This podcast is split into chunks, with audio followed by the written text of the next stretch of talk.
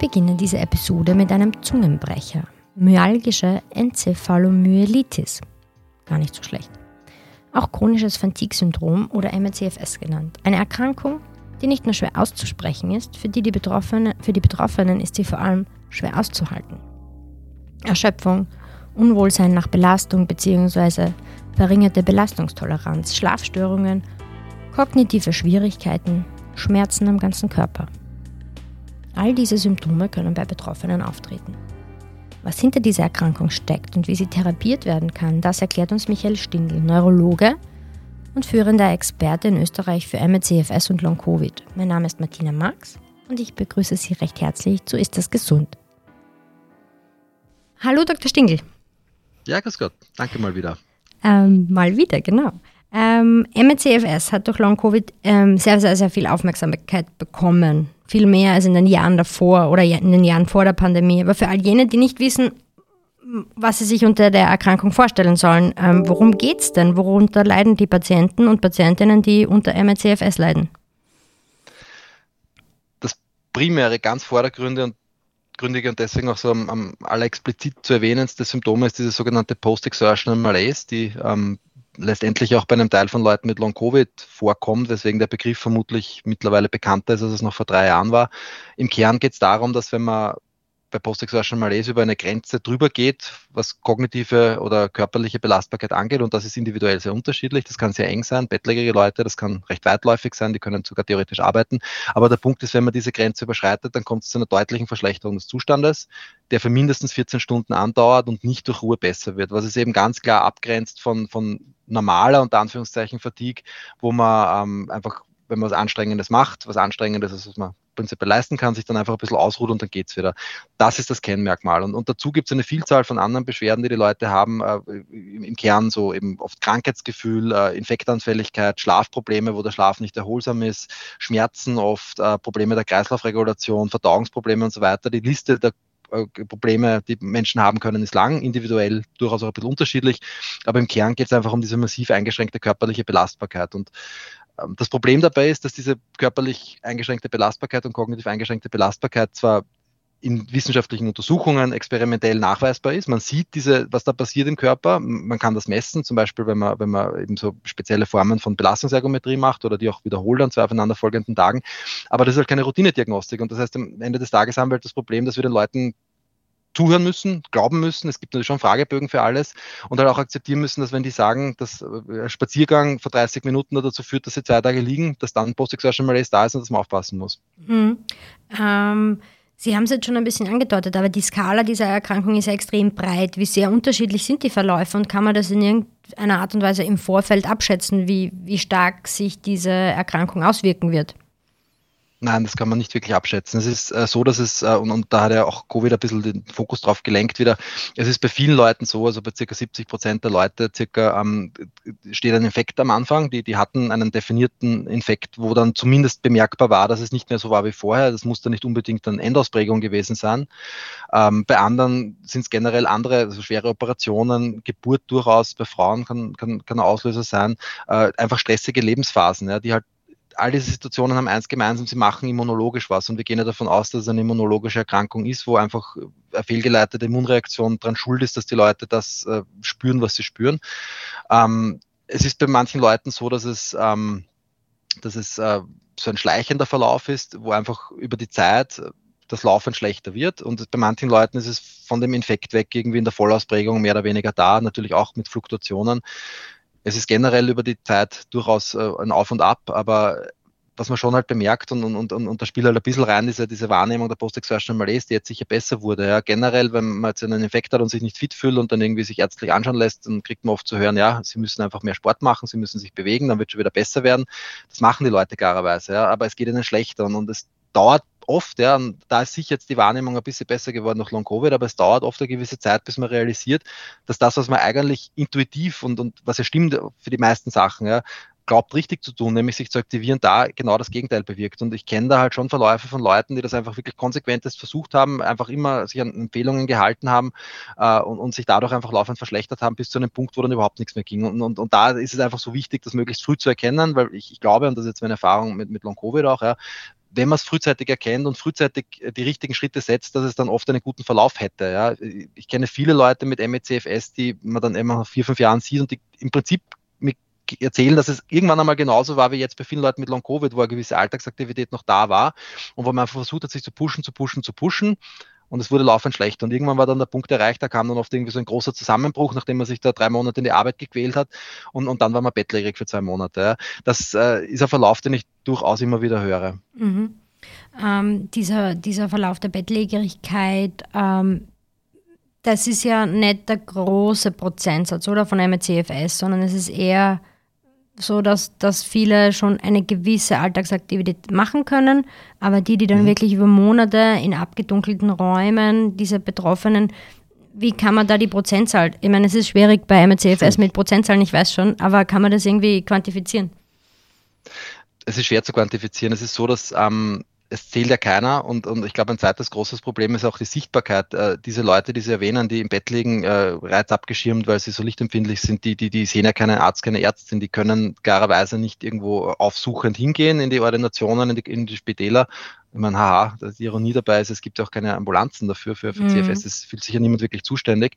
Ähm, und umgekehrt kommt auch niemand zu ihnen hin. Ja, es macht ja heutzutage kaum mehr jemand Hausbesuche. Ich, ich habe das eine Zeit lang gemacht. Ich, ich habe keine Kapazitäten mehr dafür, weil ein Hausbesuch natürlich ein Zeitfaktor ist. Ja.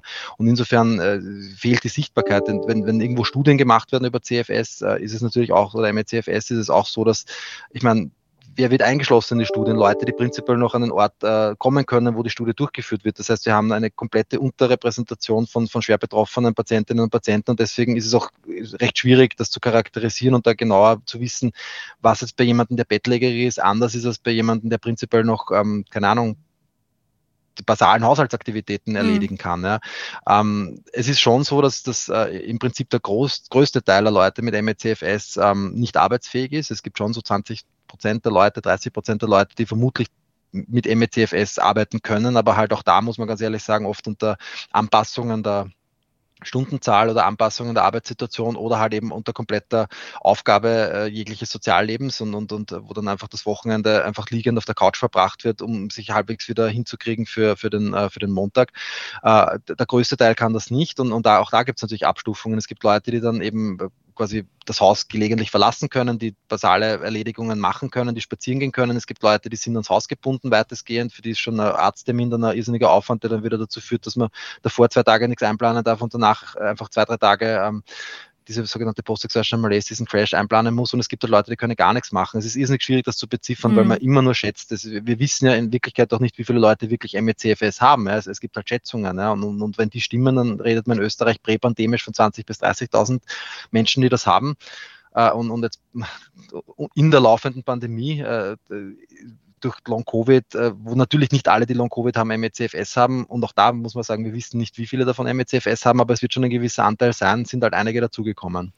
Ja, Sie sprechen es gerade an, wo liegt denn der Unterschied, beziehungsweise wo liegen die Gemeinsamkeiten von MECFS und Long-Covid? Wie hängt das zusammen?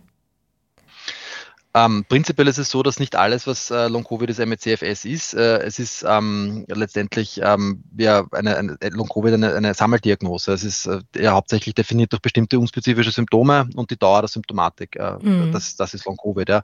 Ähm, es gibt eine Untergruppe, die eine Post-Exertional Malaise hat und das ist eben die Untergruppe, die MECFS entspricht. Das bedeutet nicht unbedingt, dass jeder von diesen Leuten, die Post-Exertional Malaise haben, dann automatisch MECFS bekommt. Ja, das muss man ganz ehrlich sagen. Aber es ist schon so, dass, äh, und ich meine, das sind halt vorwiegend Studien aus spezialisierten Zentren, die halt einfach diesen Fokus auch haben, dass ein nicht unbeträchtlicher Teil, also in einer Studie der Charité waren es ca. 50 Prozent und das kommt natürlich nicht hin. Das bildet nicht jetzt die Realität äh, global ab, ja, weil die halt einfach einen sehr selektiven Fokus mhm. haben. Aber dass da doch sehr viele Leute nach einem halben Jahr, wo halt formal, also CF, einer der Kriterien für CFS ist, es muss mindestens sechs Monate dauern, dass die diese Kriterien für MECFS erfüllen. Ja.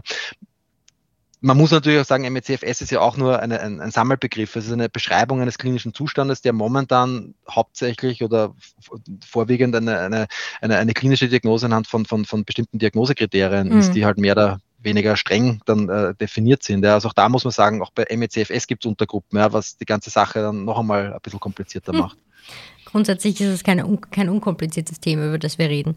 Ähm, Äh, die äh, Professor Scheibenbogen, die ja in Deutschland an der Charité eine Koryphäe ist und, und, und, und führend auch in der Forschung zu MCFS und Long-Covid, hat ja letztes Jahr eine Studie gemacht, wo sie gezeigt hat, dass Covid-19 auch MECFS auslösen kann. Wir haben das gerade irgendwie angerissen. Mhm. Und Sie haben auch vorher schon gesagt, virale Infekte sind als Ursache zu benennen. Mhm. Welche, welche anderen Viren oder Infekte ähm, können das sein, ab, ab, abseits von Covid-19? Ja, es ist bei vielen Leuten so, dass sie es nicht sagen können, weil halt natürlich jetzt äh, nicht in jedem Fall, wo jemand einen viralen Infekt hat, wirklich Erregertest gemacht wird. Ja. Es ist bei denen, die getestet werden, ist es relativ oft Epstein-Barr, mhm. also was ja sehr häufige, ähm, ja, sehr häufige Infektion ist. Ähm, es, es ist die, die Grippe ist auch so ein Klassiker. Es gab da gestern erst so ein Preprint gesehen aus Australien, die halt eben gesagt oder herausgefunden haben, dass zwölf Wochen nach einer durchgemachten Infektion der Anteil von Leuten, die da noch Probleme und teilweise eben auch, auch, auch deutlich beeinträchtigt sind, äh, nach, nach Covid-19, in dem Fall Omikron und, und, und der Influenza mehr oder weniger gleich sind. Ja. Also mhm. es ist ähm, es fällt halt momentan durch Long-Covid sicher mehr auf, aber es ist prinzipiell Fakt, dass es viele Viruserkrankungen gibt und, und viele Erreger generell gibt. Es können auch nach bakteriellen Infekten auftreten, die halt einfach solche Folgesymptome verursachen können. Ja, es ist natürlich so, dass es nicht komplett ungewöhnlich ist, dass man nach einem viralen Infekt nicht sofort wieder fit ist. Das ist jetzt keine große Neuigkeit, ja. aber dass es halt einfach einen gewissen Prozentsatz an Leuten gibt, die, äh, die halt einfach anhaltend krank sind. Da gab es eine ganz interessante Studie, ähm, aus, aus, äh, aus, aus den USA, die halt eben die, die, vom Studiendesign finde ich das ganz cool, die haben einfach erstsemestrige Studenten hergenommen und, und äh, ich meine, EBV ist die Kissing Disease, ja, also das heißt, wer steckt sich an, ja, erstsemestrige Studentinnen und Studenten klarerweise und haben halt einfach irgendwie zu Beginn des Studienjahres bestimmte Parameter psychologisch äh, und, und, und eben äh, immunologisch untersucht, dann hatten sie eben EBV zum gewissen Teil und dann haben die geschaut, was ist die Besonderheit von den Leuten, die sich von EBV nicht erholen, die dann eben nach einer gewissen Zeit MECFS entwickeln. Und da, da kam relativ gut rausgearbeitet raus, dass es halt eben eher so immunologische Faktoren waren und, und keine psychologischen Faktoren, mhm. was ja auch ein wichtiger Punkt ist, weil sehr gerne als, als psychosomatisch dann irgendwie angesehen wird.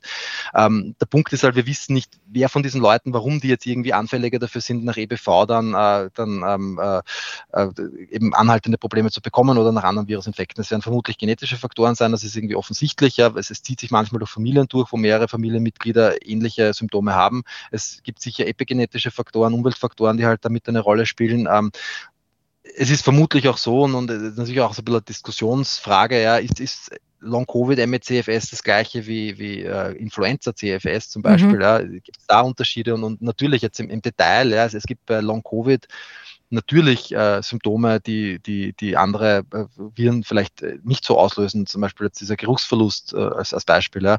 Ähm, aber es ist halt schon sehr interessant, also das Kernmerkmal dieser Post-Exertional Malaise ist eigentlich das Gleiche. Ja. Mhm. Es sind viele von diesen anderen Merkmalen auch gleich. Es ist halt Fakt, dass letztendlich klinisch zumindest viele Leute, die Long-Covid haben, dann auch die MECFS-Kriterien irgendwann erfüllen. Und es ist auch natürlich sehr spannend, dass viel von diesen ähm, in der, in, der, in der wissenschaftlichen Literatur gezeigten Auffälligkeiten, die man bei Long-Covid findet, ja, ob das jetzt eben Dysautonomie ist, also Fehlfunktion des vegetativen Nervensystems oder Small Fiber Neuropathien oder eben was vermutlich der Hauptgrund sein wird, Probleme der, der, der, der Mikrozirkulation, also der kleinsten Gefäße, dass es da sehr überschneidende Befunde gibt äh, aus, beiden, äh, aus, aus, aus beiden Bereichen. Ja. Also vermutlich ist es halt ein unterschiedlicher Auslöser, der halt im Detail unterschiedliche Probleme verursacht, aber wo im Kern ein sehr ähnliches Problem produziert wird, das dann halt eine sehr ähnliche klinische Symptomatik verursacht. Ja. Mhm. Das ist natürlich jetzt eher so eine klinische Beobachtung. Ich bin ein Kliniker, ich sehe einfach äh, extrem viele Leute mit der Fragestellung, aber es ist halt schon so, dass sich dieser klinische Eindruck durchaus äh, korrelieren lässt mit dem, was man wissenschaftlich weiß drüber. Mhm. Und das Problem dabei ist halt wieder, dass viel von dem, was man wissenschaftlich weiß, halt einfach momentan keine Routinediagnostik ist. Deswegen die Routinediagnostik, die wir tun, die ist meistens unauffällig. Und, und das ist natürlich ein großes Problem. Auch, auch glaubt man diesen Leuten jetzt, dass sie diese Probleme haben, glaubt man es ihnen nicht, äh, ordnet man es richtig ein. Äh, es ist ja schon natürlich ein Problem der Differentialdiagnostik. Mhm. Sie haben ein paar Faktoren angesprochen. Das heißt, äh, ich entnehme Ihrer Antwort, dass es total schwierig ist, eine Risikogruppe zu definieren oder verschiedene Risikogruppen zu definieren für MECFS. Prinzipiell ja, ich meine, was halt auffällig ist, es sind halt äh, eher jüngere Leute. Das bedeutet nicht, dass es ältere Leute nicht auch bekommen können, aber es gibt halt im Prinzip solche Altersgipfel so um das 15. Lebensjahr herum und um das 30. Lebensjahr herum. Die, die meisten Leute, die MECFS entwickeln, entwickeln es vor dem 40. Lebensjahr. Aber es gibt natürlich auch Leute, wo, wo das später auftritt, das ist keine Frage. Ähm, es betrifft mehr Frauen als Männer. Auch das ist irgendwie, zieht sich bei Long Covid durch. Ja. Ähm, aber das heißt natürlich nicht, dass es Männer nicht auch bekommen können. Es ist halt einfach nur circa 2 zu 1 das Geschlechterverhältnis. Ja. Mhm. Und, und, und ähm, das, das ist schon auffällig. Aber ansonsten tut man sich in der Realität ein bisschen schwierig, mit jetzigem Wissen da irgendwelche Risikofaktoren rauszuarbeiten. Es trifft sportliche Leute genauso wie unsportliche Leute. Es trifft Raucherinnen genauso wie Nichtraucherinnen. Ja. Es ist äh, Vegetarier können es genauso erwischen wie Nicht-Vegetarier. Also es ist irgendwie und, und, und, was halt dann auch oft irgendwie so kam, äh, was gerade Long-Covid betrifft, nur Beamte und Lehrer, auch das stimmt überhaupt nicht. Ja. Es, es, es, ich ich habe aus wirklich aus jeglicher Berufssparte vom Universitätsprofessor bis zum Bauarbeiter Leute dabei, die Long-Covid oder MECFS haben. Ja. Es ist ähm, natürlich sicher so, dass, äh, dass äh, vielleicht äh, ein Unterschied in, in, der, in, der, in der quasi in der, der, der, der in Anspruchnahme des Gesundheitswesens gibt. Und da habe ich als Wahlarzt, da muss ich ganz ehrlich sagen, das ist sicher ein großer Bias von mir, weil bei mir ist einfach diese Barriere da, dass man sich einmal leider leisten können muss zu kommen, obwohl ich halt versuche, das so fair wie möglich zu gestalten. Aber ja, es ist ein Fakt, ich, ich verlange halt was dafür. Ähm, in dieser Wahlratsdiskussion, die wir momentan haben, muss ich halt sagen, niemand wäre froher über Konkurrenz aus dem öffentlichen Gesundheitswesen als ich. Aber offensichtlich gibt es da kein Interesse, Ambulanzen zu machen oder das in adäquatem Ausmaß zu fördern, dass das mhm. auch im, im Kassenbereich sich auszahlt, dieses nicht unkomplexe Thema ähm, äh, dem sich anzunehmen. Ja. Ich, ich kenne vereinzelt Kollegen, die das machen, aber die haben halt einfach ein ganz striktes Limit, wie viele Leute mit MECFS die betreuen, weil das einfach nicht drüber geht. Ja. Ich mhm. meine, das, das ist aufwendig, ja. Das ist, das ist ein komplexes Thema, wo halt in Wirklichkeit auch die Universitätsklinik äh, in, in, in, in Berlin einfach keine perfekte Lösung hat. Ja. Wie soll es dann die Hausärztin oder der Hausarzt haben? Das muss man ganz ehrlich dazu sagen. Ja. Ähm, aber, aber ja, also es, es, es kann jeden treffen. Ich glaube, das war so der Ausgangspunkt. Ja. Ähm, Bevor wir an, zu den Anlaufstellen bzw. zu den Therapiemöglichkeiten kommen, habe ich noch eine Frage. Es gab auch Anfang dieses Jahres, ich glaube im Februar war es, gab es zwei kleinere Studien, die sich mit dem Darmmikrobiom beschäftigt haben.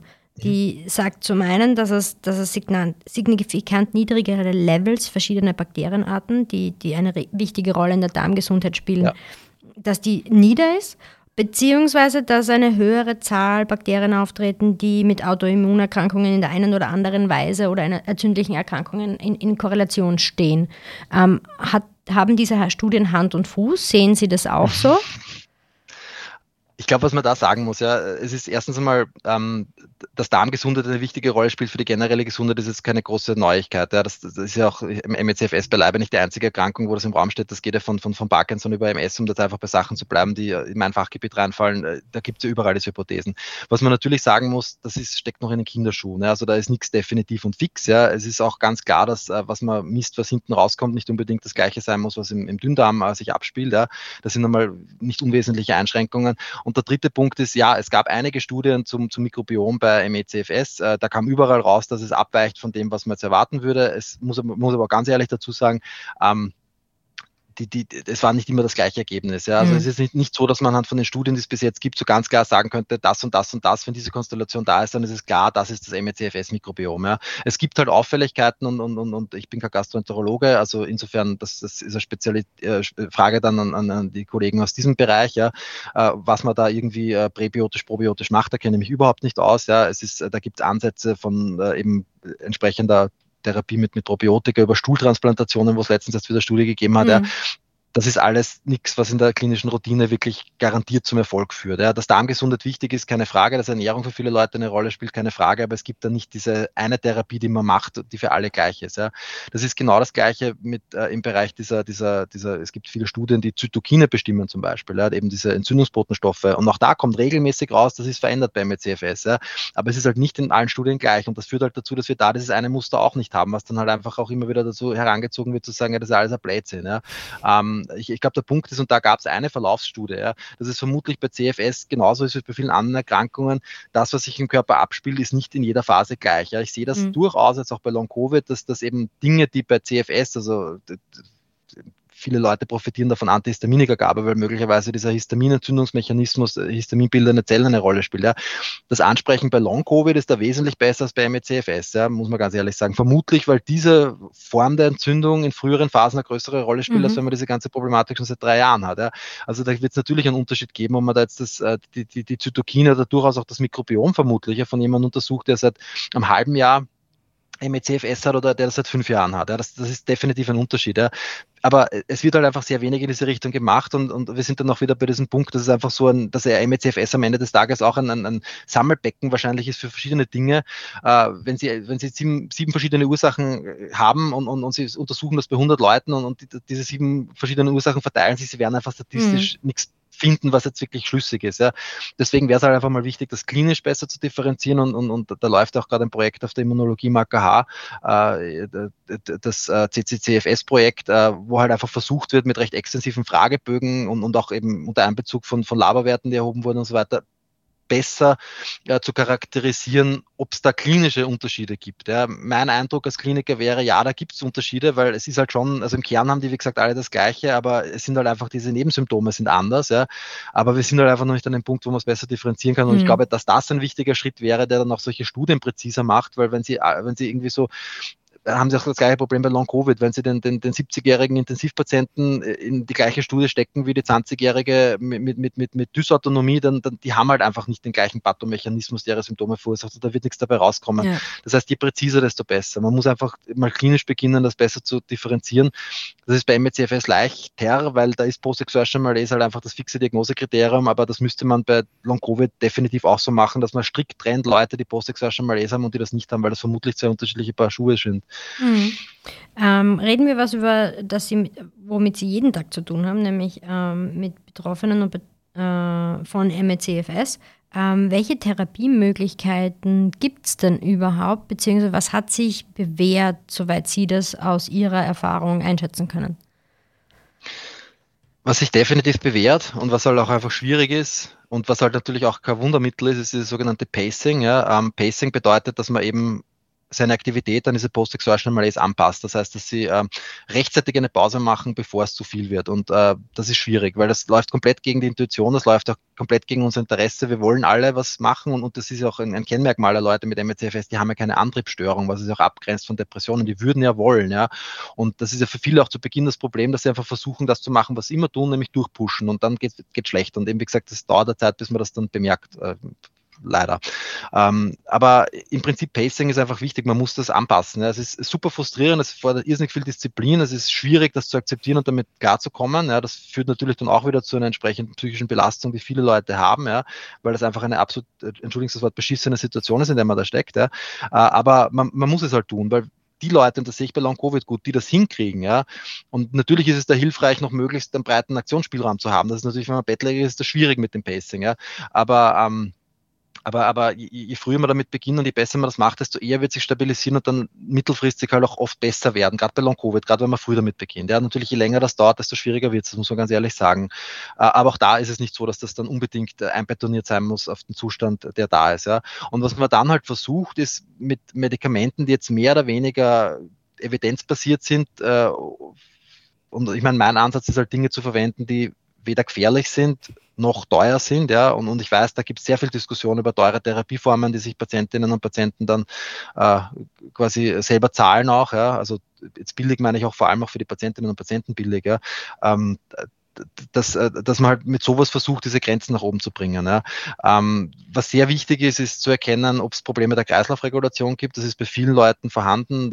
Wir haben ja schon darüber geredet bei Long Covid. Da mhm. ist es halt vermutlich auch als Ausdruck der früheren Krankheitsphase noch häufiger als bei, bei, äh, bei, bei CFS. Aber es gibt ein Problem der Kreislaufregulation, ähm, wo die Leute einfach, wenn sie aufstehen, Benommenheit, Schwindel und so weiter haben. Und das führt halt letztendlich auch zu einer schlechteren Sauerstoffversorgung in der Peripherie. Das heißt, die sind auch einfach leistungsschwächer in, in der Orthostatik statischen Provokation.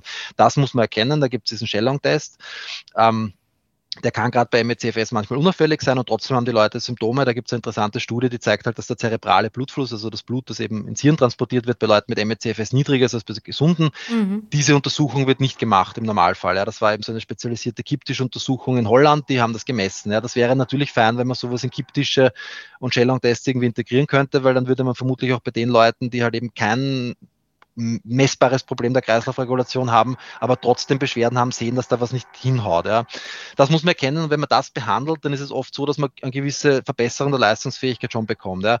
Ein zweiter Punkt ist halt eben diese, diese sogenannte Mastzellaktivierung, diese, diese histamingetriebene Entzündungsreaktion, die halt eben nach, nach viralen Infekten auftreten kann. Äh, da haben manche Leute sehr typische Symptome mein Ansatz ist einfach einen pragmatischen Therapieversuch zu machen mit Antihistaminika, einfach mal zum Schauen, ob das mhm. einen Effekt hat oder nicht. Ja. Und ähm, das hilft bei MECFS wesentlich seltener als bei Long-Covid, ja, muss man ganz ehrlich sagen. Aber wenn es hilft, dann werden zumindest Teilaspekte oft besser und, und, und die Leute haben vielleicht ein bisschen mehr Spielraum wieder. Mhm. Ja. Und das ist wichtig. Ja. Sie müssen einfach die Grenzen des Pacing ein bisschen nach oben schieben. Ja. Und dann gibt es natürlich eine Vielzahl von Therapieversuchen, die, die halt äh, vielleicht ich jetzt nicht unbedingt ja, da breitreten mag, weil, weil sie halt off-label sind und, und, und das bedeutet eben, wir haben keine wissenschaftliche Evidenz. Es gibt eben hypothetische Überlegungen, warum das helfen kann. Es gibt äh, Fallberichte, wo es geholfen hat. Es gibt halt eben die Erfahrung von Leuten, die sich schon länger mit MECFS beschäftigen und das einfach an vielen, vielen Patientinnen und Patienten ausprobiert haben, äh, die man probieren kann. Auch da ist eben mein Ansatz, nichts zu verwenden, was gefährlich ist und wenn irgendwelche Probleme auftreten, äh, was Nebenwirkungen angeht, das sofort zu beenden und einfach wirklich kritisch zu sein, ob es einen Effekt gibt oder mhm. nicht. Ja, also das muss man sich halt anschauen. Man muss halt Polypharmazie vermeiden, unnötige. Ja, also es ist halt schon so, dass manche von meinen Patientinnen und Patienten mehrere verschiedene Präparate nehmen, die unterschiedliche Mechanismen haben. Aber es wird immer hinterfragt, ob das was hilft und es wird dann im Verlauf natürlich auch immer wieder mal Auslassversuch mhm. gemacht. Ja. Man sollte nichts nehmen, was man nicht braucht. Ja. Und natürlich gibt es ja manche Indikationen, wo man dann eventuell halt so zu immunmodulierenden Therapien irgendwie hintendiert, was natürlich äh, an der Realität oft scheitert, dass es halt äh, leider auch da in der wissenschaftlichen Literatur vor allem äh, im Fallreport äh, Serien gibt, die da einen Hinweis darauf geben, dass es hilfreich ist, aber keine wirklich guten Studien, was halt natürlich dann verständlicherweise auch oft dazu führt, dass es von der Krankenkasse nicht bewilligt mhm. wird, weil es auch gar, klarerweise auch keine billigen Therapien oft sind. Ja. Und natürlich gibt es da sehr viele so, so medizinische, schrägstrich paramedizinische Therapieansätze in diesem Brachfeld, wo die Leute in ihrer Verzweiflung halt teilweise sehr viel Geld ausgeben, ja. um, um, äh, um Therapien zu machen, die anekdotisch dann immer wieder hilfreich sind, aber sicher nichts ist, was man was man irgendwie sagen kann, dass das, da schicke ich sie jetzt hin und geben sie da einfach ein paar tausend Euro dafür aus und das wird schon funktionieren. Ja. Ähm, ich bin da sehr pragmatisch. Ich, es gibt manche Dinge, wo ich Patienten schon versuche, irgendwie abzuraten davon. Äh, bei vielen Dingen wird man einfach sagen, schauen Sie sich's an und, und wenn es nicht hilft, beenden Sie es bitte wieder. Ja. Mhm. Aber, aber das wird ja oft gerade bei Long Covid oft äh, so, so gerne als, als Vorwurf gedreht, ja, dass Leute eben da irgendwie so, ich meine, wahrscheinlich jetzt eh weniger gegenüber den Patienten, dass denen irgendwie anbieten, dass das dass, dass Therapien, die nicht erwiesen sind, gemacht werden. Aber man muss halt ganz ehrlich sagen, ja, es ist es wurde in den letzten Jahren verabsäumt, adäquat Geld in die Forschung von MECFS zu stecken. Es ist MECFS im Verhältnis zur Krankheitslast, die dadurch entsteht, äh, eines der, der schlecht, äh, gef schlechtest gefundetsten äh, äh, Krankheitsbilder. Es, es, es, wurde da so gut wie nichts in die Forschung gesteckt. Das ist dann eben auch dieser Vorwurf, der dann oft kommt. Es wurde jahrzehntelang an MECFS geforscht und es gibt noch immer keinen Biomarker. Ja. Man muss es natürlich in Relation setzen mit dem Geld, das da reingeflossen ja. ist. Ja. Und, und, und es gibt bestimmte Fachbereiche, die da besonders laut immer sagen, das ist so unplausibel, es gibt keine Biomarker, wo man ganz ehrlich sagen muss, da wurde auch in den letzten Jahren in diesem Fachbereich überhaupt nichts dazu beigetragen, dass das, äh, dass das an MECFS geforscht wird. Ja.